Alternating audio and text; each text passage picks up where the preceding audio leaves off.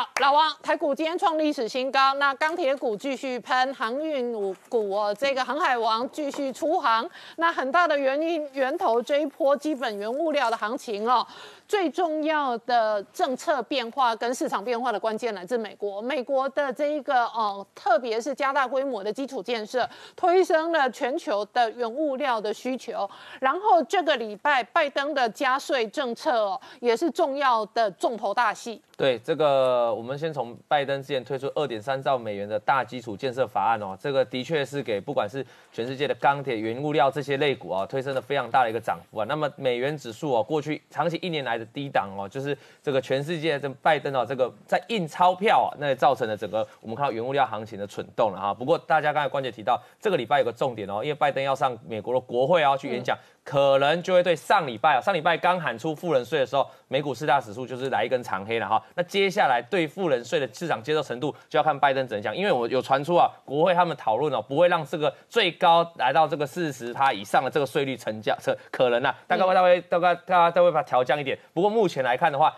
预期的，因为过去这个美国的资本税率啊，现在过去现在的富人税啊，大概是二十个 percent，那预期上调到最高最高，其中有一项税目会来到四十三 percent 以上，等于是调高了一倍啊。各位想，有钱人缴的税哦。本来要缴的税现在多了一倍哦，对他们是非常伤害的了哈。所以这个这个礼拜非常重要一件事情哦。那如果我们回来看过去的历史记录，因为美国的加税哦，近年来当然不可能，尤其在川普政府都是减税的。可是过去几年来长期的历史，我们发生过很总共一共有四次啊，近年历代历史哦，大概有四次减这个加税的这个现象哦。我们来看一下。对于股市啊，其实啊，整体来看哦，在长期来看不会发生太大的动荡哦。但是对于一些看我们看最后一个表格，这些高动能股，什么叫高动能股？那就是过去涨多的股票，那过去现在来看当然是科技股啊，就会产生比较大的回档啊。因为你要想哦，那我资本利得赚最多的股票会被扣税更多嘛，所以我就先卖再说嘛。那我帮大家，我们这个聚亨网啊，帮大家统计了过去一年还有过去五五年来哦，上涨最多的这些股票，就所谓动能高的股票，你可以发现。特斯拉哈，不管在过去五年、过去一年啊，都是排行在里里面的啦。那包括我们还有半导体的，比方说 NVIDIA 啊、美光啊，都涨很大。都在里面。对，那如果是半导体或科技股这些要带领这个，因为加税会产生重大化，那科技股啊，今年以来我们看到纳斯达克本来就比较疲弱了哈，费城半导体也比较疲弱。那如果这个加税的真的要实现的话，我觉得这些高科技股可能还是比较辛苦。那反观回来，你就可以看到很多传产股就在牌面上做反应啊。那另外看，我帮大家统计哦，过去四次四次美国政府加税哦。税率也帮大家统计在上面了。前面离我们遥远历史的两次哦，其实这个股价都是比较往往下去回档的了哈。但是如果在近代来说，经济情况比较好的话。其实整体来看，美国股市受到了影响，就是对照 S N P 五百了哈。其实影响是有限的哦，甚至在加税之后还出现了大涨哦。这个合理解释啦，除了钱太多啊，大家就有钱人既然要缴税哦，不如我把股价拉高一点，让我赚的更多啊，来弥补这个税了哈。那这开玩笑，如果我们以实际来看，这个线图告诉大家说。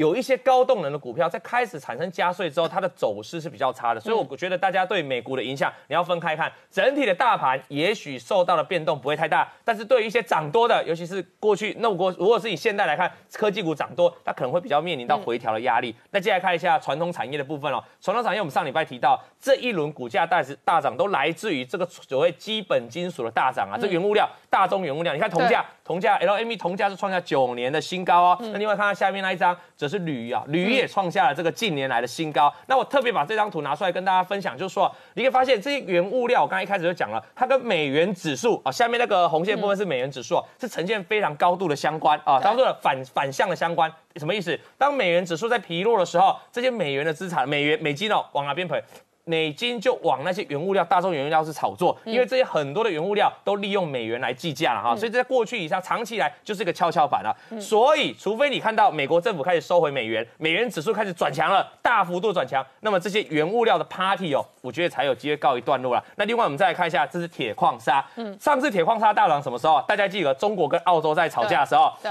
就经过了一两个月之后，又再度啊，就是纽约高，哎，再次创新高。嗯，因为实在是哎。拜登要推这个基本的这个大基础建设，要需要什么钢铁嘛？那最需要就铁矿砂嘛。所以你看到不管哪个原物料商品，我举我再举一个啊，连玻璃啊、玻纤布啊也都在涨价。你各位去看到台玻最近的涨势啊，那个是大牛股啊，这几年没看到这种涨法，居然是在大涨做喷出，连投信都去买，所以这是一个很大的一个原物料行情。但反观哦，去年其实一度触及两千美元的这个美黄金，我们说的贵金属，哎。表现就比较差了哈，那这个主要原因当然是因为股市太好了啦，大家不需要避险啊，全部人都拿去干嘛？拿去买这些风险性的资产啊，造就我们这个加密货币的大涨。那白金也是持续在震荡，因为通常白金跟黄金具有联动的关系哈。那回来看一下其他的，我们刚才讲是原物料嘛，最上游的原物料涨价，那下游的这些公司哦。没办法，因为我不能，我不要，我才不要吸收成本呢，我一定要给他调整我的报价嘛。所以你可以看到中钢，我们台湾的中钢、中红哦，都不断在调整他们的盘价，每一盘开出来，每个月开出来都是在涨价。对，那对照到美国的钢铁公司，一定是第一个受惠到拜登的基础建设嘛，持续也在呃。虽然没有台湾的强，因为我要讲一下台湾的题材，台湾是比较会炒题材啊，我们是比较浅碟。台湾中钢涨得比美国钢铁还要高哦，强非常多。但是美国里面也，但是我们整体我们看一个趋势嘛，各位看下线图，整体来看也是有在大涨的。那如果拜登的基础建设要推这些，虽然走得慢，但是他们终究是一个在上扬走势。你对照我们最近的这个美国科技股啊，像特斯拉，就会很明显的不一样了哈。那另外看这是台湾中钢嘛，对，台湾的大中钢嘛，那那那中红涨得比拜登要推的美国钢铁原物料还要凶。我们很多投资人问老王说，为什么 美国钢铁股涨那么慢，我们台湾用喷出了？那第一桶嘛，这第一桶就收回铜价，也因为它低价裤子也在涨嘛。哦，大家觉得不可思议，但没关系，这就是热钱太多，因为台股。上礼拜才刚出来六千亿，也是天量了哈。我们说量比价先行了哈。那另外看一下拜登，我们回来这个加密货币哦，最近是大跌的哈。为什么？因为这个美国股市上礼拜听到富人税震荡嘛，那相关的这些。这个比特加密货币本来就跟股市联动，因为它都是风险性资产，所以联动比较大，也跟着回档了。不过，不过我觉得啦，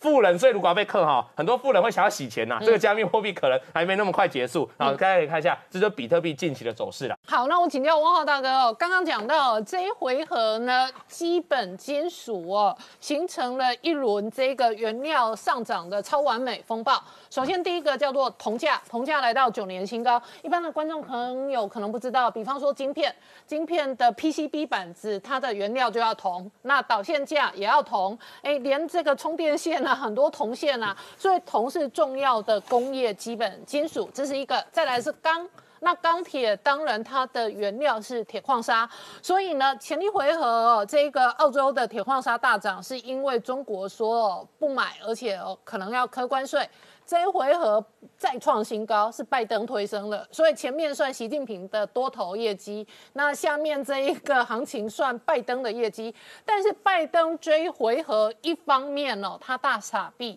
那美国的资金非常的宽松，他推升了这一个基本金属原物料之后，原物料就可能推动了一波包含美国在内的全球通膨压力。呃，对，是这样，因为呃，传统上大家把这个铜价作为是经济的一个最啊，嗯，敏感的指标啊，基础指标。那铜价这么涨的话，当然是。表示这个全球的基本建设的大开支啊增加嘛？那这样的话，这个当然刚才我们谈到了铁矿石价格上上升，这个铜价上升，这个其他原物料上升，确实跟你呃刚才提到的二零零七年、二零零六年的状况很相像啊。那当时我补充说明一下，我为什么觉得现在跟二零零七年很像了？就今年此刻现在跟二零零七年很像。二零零七年，我记得。所有的金融产品都在涨，然后股市涨，债市涨，然后房地产涨，然后美国房价涨的这一个七晕八素，涨得可凶了。然后油价也涨，油价那个时候就要挑战一百块美金了。是啊，是啊。二零零八年初，它才油价才真正占到一百四十七块美金。是。可是零七年是所有东西都涨。是。但是所有东西都涨的过程当中，疯狂的美国房地产已经传出来有一点不妙的新闻。是。那个时候二房在两千零。七年底先出事是，可是真正的金融风暴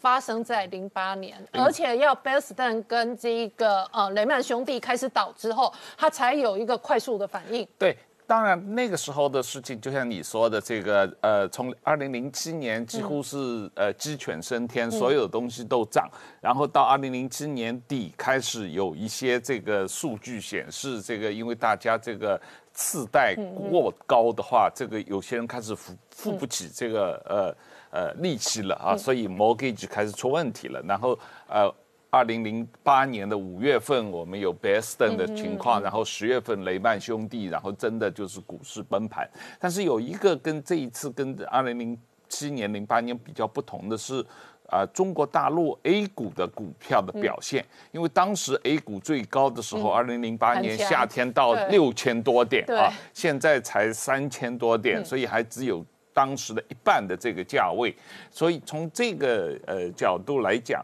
呃。中国相对于二零零七年的时候，它的这个人民银行放水的状况没有那么严重啊，但是美国、欧盟、日本这些当然放水比二零零七年要严重的多啊，因为当时美国是因为呃他们的这个呃呃利率很偏低啊啊，但是二零零七年的时候，呃美国的这个呃。呃，联储会已经认识到美国的房市有点偏热，所以他们开始涨利息了啊。通常就是它呃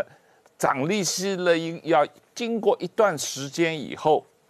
股市、房市嗯才真正开始跌啊。那这个涨的过程通常需要要有一年到一年半啊。现在美国的这个利息。利率还没有真正涨起来，市场已经开始在担心了。但是只要它还不是正式的涨，我们现在这些啊铜价、钢价，我觉得还有进一步上升的空间，油价也还有进一步上升的空间。嗯，好，我们稍后回来。老王刚刚看到的是拜登的国会就职演说，其中哦推及的相关就业政策的片段，而且他说呢，美国在电动车电池的领域绝对寸步不让。对。这个我们看到拜登的演说啊一直在强调这个所谓中产阶级嘛哈，我们现在很明显可以看到他矛头就所向富人，然后但至于这些中产阶级甚至一些比较贫困的这个民众呢，他反而是给出了很多这个橄榄枝了哈。那你可以看他，他最近刚推出了一个一点八兆元的这个家庭计划哈，其中有一兆部分哦要用来这个未来的未来未来十年哦要来做支出啊，要让这个家庭哦让这些教育啊这相关哦可以能有个积极的建设了哈。那另外一个部分，他就免税的部分哦。过去他常告诉，他就是大家有说啊，他要把遗产税啊，还有这个人免税额啊，比如调降。可是你可以发现他哦，他遗产税没有动，然后个人的免税额也没有动，所以就是说。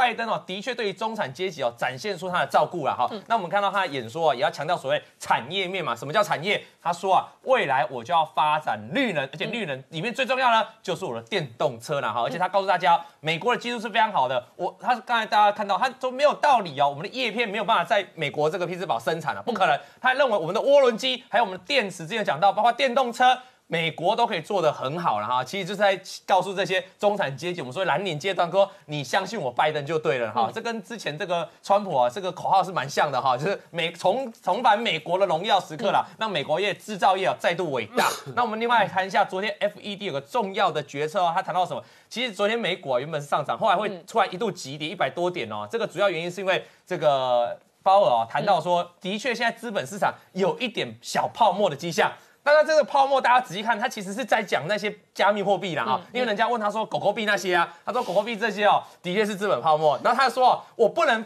我不能否决你，我不能只有直接没有说我们的货币政策有没有影响，就是常讲的，因为美元它不断的放水啊，美元指数往下，那些热钱就跑去跑去这些资产市场。他说，我不能否定这些事情，但是我要告诉你一件事情哦，他说我要告诉你。不，这个市场上的经济的繁荣，比如说这个疫情逐渐解封，才是推升这些经济开始繁荣、出现泡沫的问题了哈。啊，简单讲就是说，我的政策没有问题了哈，有问题的都是经济太好，未来要解封了。所以大家可以观察整个联储会的逻辑，它是在锁定一件事情。短期内还是没有升息，它容许短暂两趴温和的通膨，直到超过一段期间，超过一段它忍耐的限度。那至于怎么忍耐限度呢？它没有明讲了哈。那另外看一下财报，财报呢，这个昨我们主要看纳斯达克部分哦，今天这个盘后都是大涨的，像苹果，苹果就公布它的财报了，尤其在 iPhone 的销售里面有大幅的成长。那其实我们可以看到最近股价已经上来了，各位还记得我们上个礼拜帮大家统计哦。这一波啊，FNG 哦相关的个股啊，其实都是有先上涨上来的，主要都是在反映这个财报中的利多。另外来看一下 Google。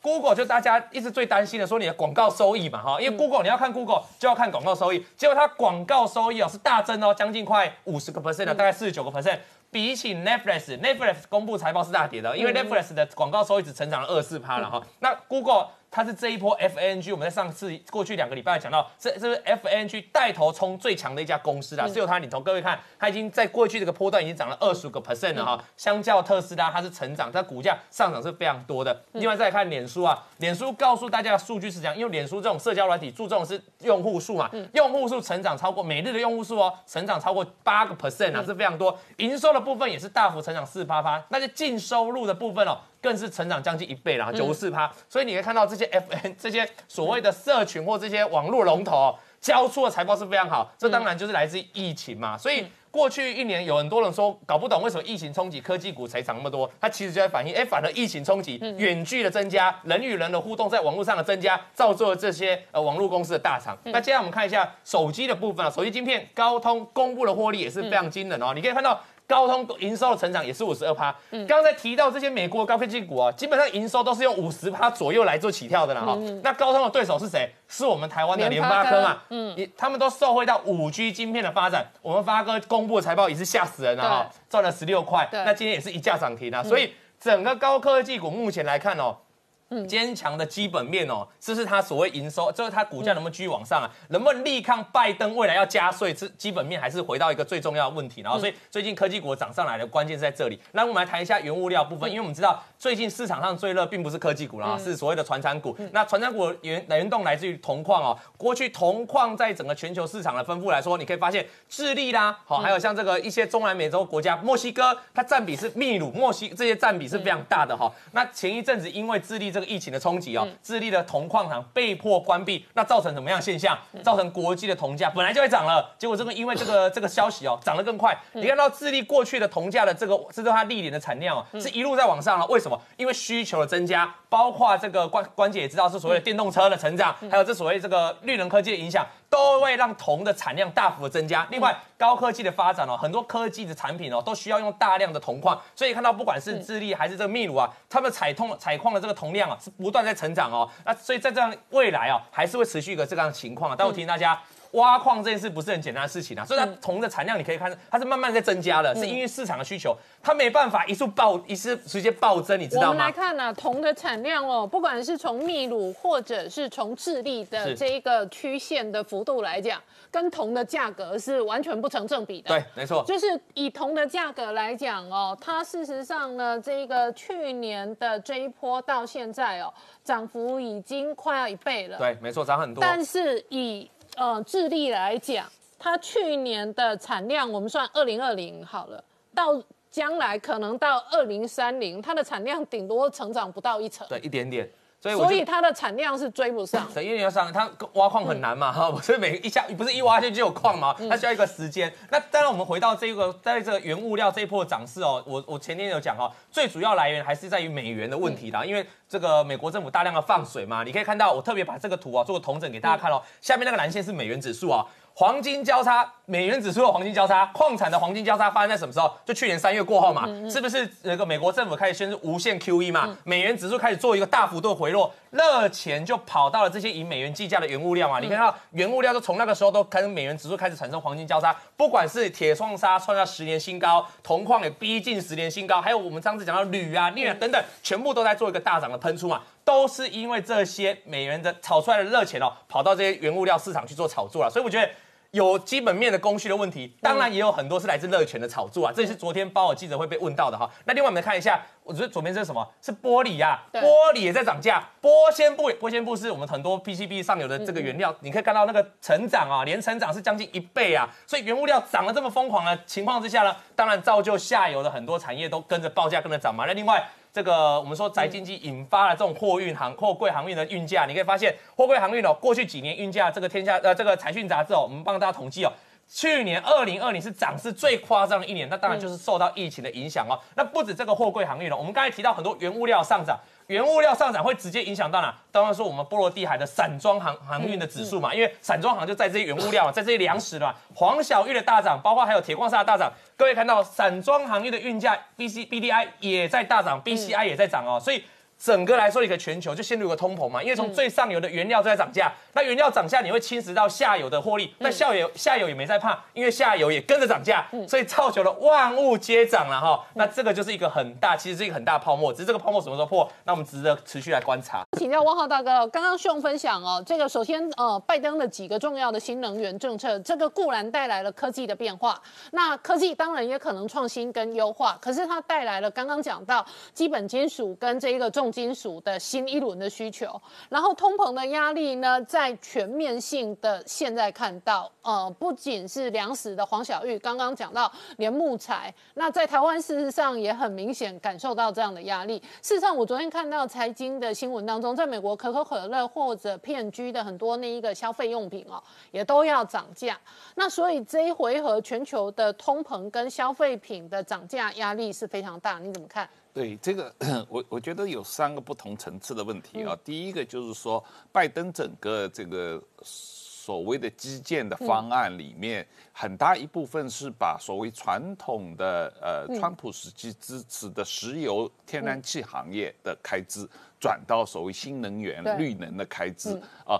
这样一个转变过程。那么哪些在？跟绿能有关的，包括电动车啊、电动车的电池啊，和有关的太阳能啊、这个风电啊，他们的获获益，那么跟他们有关的上下游企业，整个这个呃价格上升，这是一个啊。那另外一个当然跟呃去年呃这个受疫情影响，全球产业链的这个运输中断或者打乱，那现在大家都很害怕，对然后。最近这段时间，大家看到美国疫情控制了，所以大家的投资啊，都都大大的增加，然后也增加这个库存，这个当然也造成了整个需求的上升了哦。那这个大宗商品跟这个中国和美国这两个地方的这个呃。整个后疫情时代的这个资本开支和增加库存是有关系的啊。那这个当然也带动了全世界其他地方的这个大宗商品。但我觉得主要是跟中国和美国。那当然，另外一方面也跟弱美元有关系嘛，因为放了这么多水，美元总体来说还是比较弱的。所以我们看到的这些大众商品的表现。但是如果这个问题维持的比较更长期的话，那当然就通货膨胀就要来了。好，我们稍后回来。好，师兄刚刚看到的是拜登大傻逼照顾了过去特别力挺他的科技业者、太阳能相关的业者跟电动车的业者。同一时间呢，在美国国会共和党的强硬派呢，准备追杀下一回合就不是新疆棉，而是新疆太阳能板。没错，事实上，这个中美之间的这个对抗啊，在随着拜登呢寄出所谓二点三兆美元的这个基础建设方案之后呢，其实我觉得呢，会有机会拉开跟中国的差距。为什么会有机会拉开跟中国的差距呢？因为他今天也讲得非常清楚，是二战之后最大规模的这个投资，约莫这个投资下去呢，可以为美国创造千万个工作机会。那我们知道，其实美国受到这一波的疫情影响来说的话，这个这个算失业率非常严重。那这个当然有机会改善。另外一个还有什么可能性呢？因为它这二点三兆美元里面来说的话，最大部分呢是改善美国的基础建设，这个部分有六千七百一十亿，包括说像这个交通建设啊、铁路建设啦、机场建设等等都要或都要改善。另外一个其实比较大的一部分呢，它散在几个领域里面，包括说像这个网络，他们要高推动所谓的美国的各高速网络，包括五 G。另外一个电力设施，美国的电力设施要重新设计，包括说像用更多的清洁的这个太阳能的能源、风力发电的能源等等。另外一个，他还准备投资大笔的预算在研究研发还有新技术里面，他这个准备就投资了一千八百亿左右，所以等等于是说。它不止在美国基础建设，包括医药啦，或者说什么儿童照护等等投资之外，它在高科技里面也大幅的投资。那里面比较细项，包括说像五百亿美金的这个半导体的补助案，包括说像五 G 基地台的补助跟建设。包括说像这个汽电动车加油站，还有啊电动汽呃电动车的这个所谓的电充电站的加的这个充实。等等这些项目都零零总总的在这一次的这个基础建设里面出现，所以它意思是怎样？我要透过这一次的大傻币呢，让整个我跟中国大陆的差距给它拉大。为什么这一次拜登要这样子傻币？因为我们知道，其实中国过去的我们都形容它是叫做举国体制，它用国家力量呢砸钱下去发展它的这个产业。那美国呢？因为美国大部分问大家都过去一段时间都是以企业为主，那于是这次由拜登来主导之后，当然这样大举投资下去来说的话，对美国。企业来说是一个及时雨，但是反过来，因为这一次的投资是二点三兆美金这么多，所以未来准备要做什么呢？现在根据美国的这个想法里面来说，它有可能会提高企业税。有的企业税的税率，我们知道说其实川普有降税，但是它越未来稳准备啊，从二十一趴呢，就要提高到二十八趴。那同时它会收一个叫做全球的这个最低税负制，就是你也假设你在海外的时候呢。比如说，现在苹果它的总部就在这个爱尔兰嘛。好，如果你在爱尔兰的话，你还是要收到这个最低税负制。另外一个包括说，像很多这个它的最低税负也高达二十一趴。对，所以对苹果来说，这个海外的税它可能会被追的蛮多。不过，所幸过去已经有一次所谓的大赦，它已经有回去了。另外一个包括说，像这个海这个海外企企业，如果你把资产移到海外企业的时候。他会取消所谓，如果你在美国享有这个赋税优惠，他会把你取消。嗯，甚至包括说像这个这个原本还有化石化产业、燃料产业有所谓的税收的减免，他也把它减减掉。嗯，所以你看，其实然后同时加强国税局对大企业的这个审计，也就是大企业我会追税追得更紧。嗯，所以它从一方面来说的话，它从企业这边征税，然后另外一方面来说，这个大傻币下去，希望能够重振美国的这个整个经济。那你看这样一下去之后。昨天美国的道琼呢是有点开高走低，但是它其实还是收在历史新高附近的这个位置。那包括说像纳斯达克，纳斯达克涨幅就比较强，纳斯达克涨幅一点五四趴，那费城半导体涨幅二点六四趴，这个或多或少有受惠于它要半导体的投资，还有包括说电动车的投资，特斯拉昨天也出现一个大涨的这个状况。但是另外一个比较值得大家关心的是什么？美国十年期的公债殖利率呢？现在在往上升，那很多人都认为说啊，十年期公在往上升的话，那代表就是说整个未来的通膨的压力会非常大。为什么？的确，因为美国美国这次大傻币之后，哎，林官大家都知道嘛，他一定要买一堆铜、铁、镍那些基基本原基本原物料嘛。那原物料那买下去之后，你那个大买家出现，这个通膨当然会浮现，所以这个可能会对后市的这个股市会造成一些波动。另外一个就是说，因为美国政府呢，这个新的这个他们的这个国际代国际贸易代表戴奇，他们最近发表了一个叫做《二零二一年国家贸易评估报告》里面来说，他第一个这一次他又重申说赞成这个川普时代的所谓的跟中美之之间的第一阶段的这个贸易谈判，他就说呢，其实未来呢，戴奇认为说可以继续维持，但是他未来会用所谓的更加攻击型的产。的方式来跟中国做一个对抗。嗯，好，那除了这个之外，我们看到其实以这个，因为第一季已经结束了，我们如果用第一季来看的话，台股的涨幅是几乎是全世界第一。另外一个，如果以经济成长率来说的话，越南可以说几乎是亚洲数一数二。它第一季的这个经济成长率可能有四点三趴左右以上。那告诉你什么呢？你跟美国走了很近的，哎，你就会受惠。那你跟反过来，如果你跟中国大陆走了很近的，可能会不好，因为中国大陆在今年第一季的股市里面。表现的的确也是相当的不好，所以你可以看到中美之间的这个对抗呢，随着拜登这次砸钱下去之后。又展开了新的一个篇章。好，王浩大哥怎么观察？刚刚讲到基本金属的价格推升哦，一方面是哦美国印钞，另外一方面是新能源、新科技、新的需求。那所以它的这一个呃过程哦，跟台湾的半导体的这一个发展其实也很像。台湾的半导体一方面也也是产能力不可能立刻生出来，但是新的应用呢，它有新的需求。那这里头有好几个要素，第一个要素是科技领域的发展，跟民主党。主导的这几个相关科技领域。第二个要素是从去年联准会就开始宽松货币，那联准会现在觉得他看到一点泡沫了。呃，现在的问题比较让人疑惑的是说，呃，我们看的这些图啊，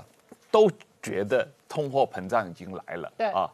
这个几乎所有的这个呃基础的金属，啊航运价格，呃农产品价格，各行各业房房地产价格，股市所有的东西都涨，而且涨很多啊。我们都认为通货膨胀来了，可是为什么联储，